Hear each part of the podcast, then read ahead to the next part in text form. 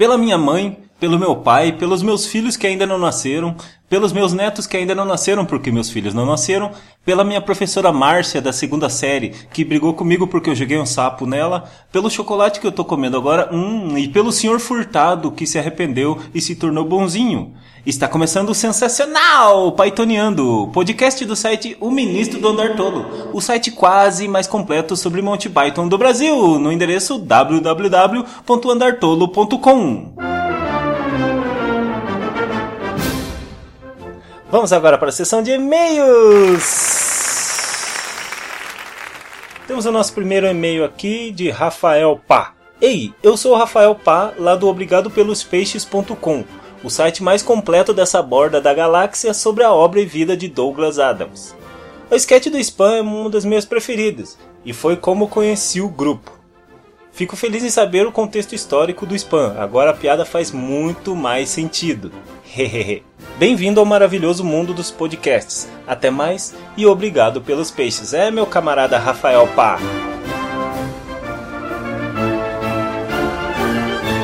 Spam é maravilhoso, Monty Python é maravilhoso e todas as piadas do Monty Python têm um contexto. E se vocês quiserem saber o contexto de todas as piadas, fiquem acessando o site O Ministro do Andartolo, www.andartolo.com e fiquem ouvindo o Pythoniano que vocês vão saber tudo e tudo e tudo. E esse site, obrigado pelos peixes.com, é um site maravilhoso, até indico todos vocês a entrarem é obrigado pelos peixes.com. Lá vocês vão saber de tudo. Fala de Monty Python, fala do Guia do Mochileiro das Galáxias, fala de Marvel, fala de DC Comics. Entrem lá. Obrigado pelos peixes.com. Eu acho muito engraçado esse nome, Rafael Pá. Parece um pá.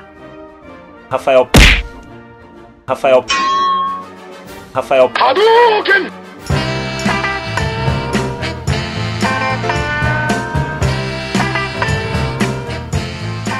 Então, temos um outro e-mail aqui também de Carla Maria.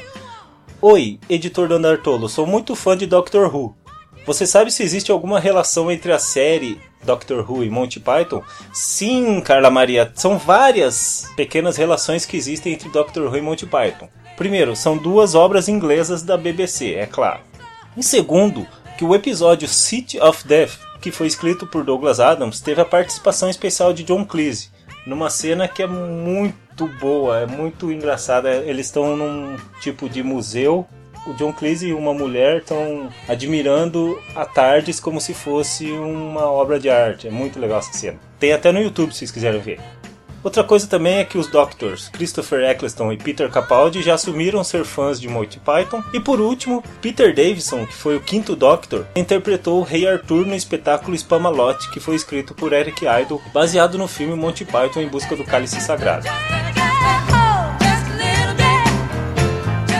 Ah, não, não, tem mais, tem mais. Existe um documentário sobre o Monty Python que foi narrado pelo David Tennant, que também foi um Doctor, chamado Monty Python em Aber, Aberystwyth, uma prefeita e dois Pythons. Esse é o nome do, do documentário. Eu não sei falar o nome da cidade, Aberystwyth. Deixa eu ver aqui no Google Tradutor, vai me ajudar.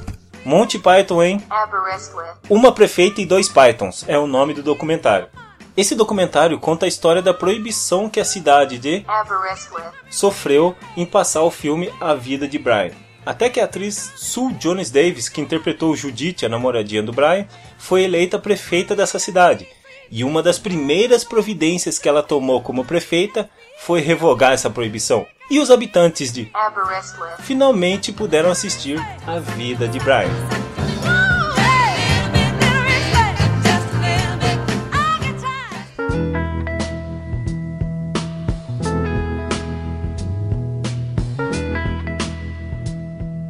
Então, agora vamos falar de Terry Gilliam.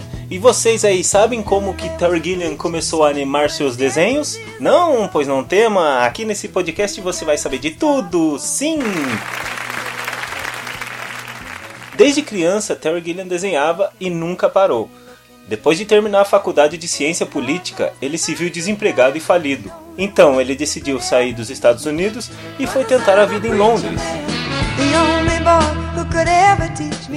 Em Londres, ele logo conseguiu um emprego nos programas de televisão Do Not Adjust Your Set e We Have Ways of Making You Love. Esse último programa foi junto com Eric Idle. Isso foi em 1968, um ano antes da criação do Monty Python, veja bem. Essa série era uma mistura de entrevistas com humor e teve apenas 12 episódios que infelizmente se perderam para todo sempre. A Terry Gilliam cabia o papel de desenhar caricaturas dos entrevistados em tempo real. Esse foi um show que nunca alcançou o potencial que os produtores esperavam. Só que foi muito importante, porque foi ali que Terry Gilliam produziu sua primeira sequência animada.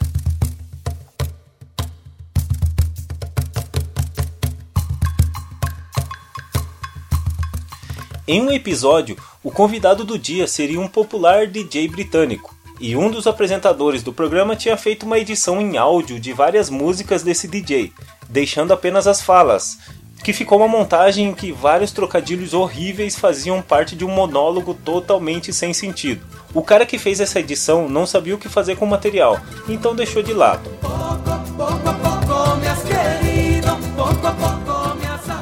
Mas é claro que Terry Gilliam ouviu tudo e pediu permissão para usar o áudio em alguma animação.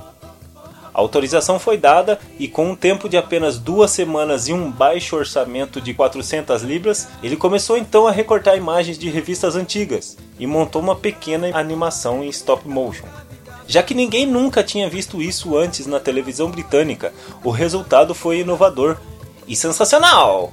Depois de ver o tremendo sucesso daquela animação, os produtores insistiram para que ele fizesse outra, e mais outra, e mais outra, e mais outra, e mais outra. E mais outra. Em 1969, com a criação do programa Monty Python's Flying Circus, não deu outra. Todos aceitaram a ideia de que o programa teria as animações de Terry Gilliam, inclusive na abertura do programa.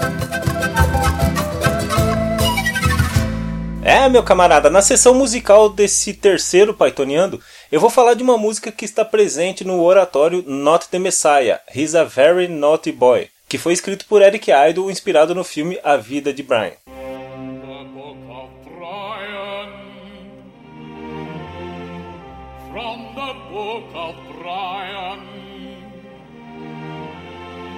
And at that time there shall be essa música que eu vou falar se chama Chaos and Confusion, ou em bom português, Caos e Confusão. Esse oratório é dividido em cinco partes e a primeira parte fala, é claro, de caos e confusão, porque o universo, antes de tudo, era simplesmente caos e confusão.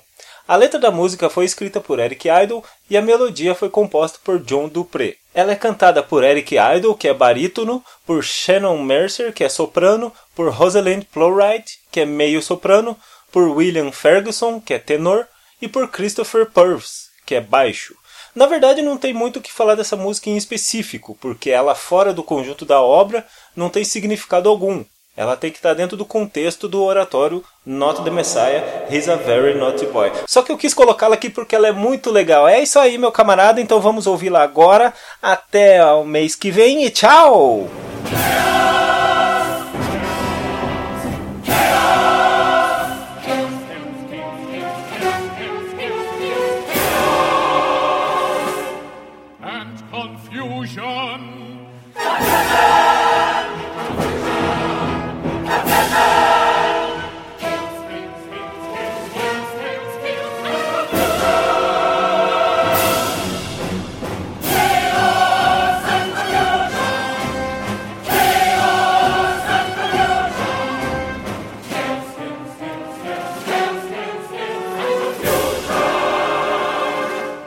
irritation.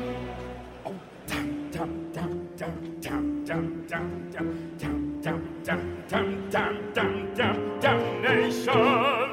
Damnation.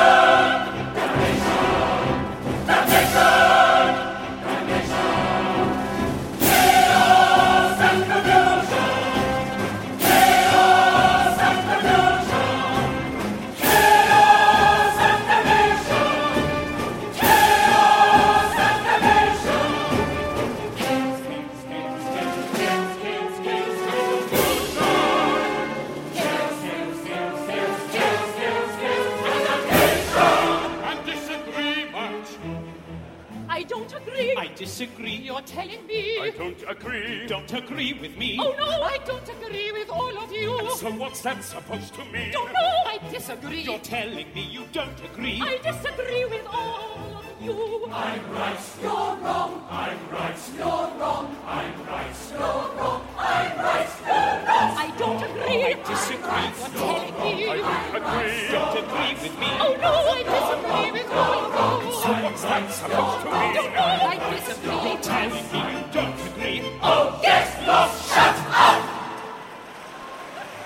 É isso aí, terminamos aqui mais um Pythoniando, o terceiro.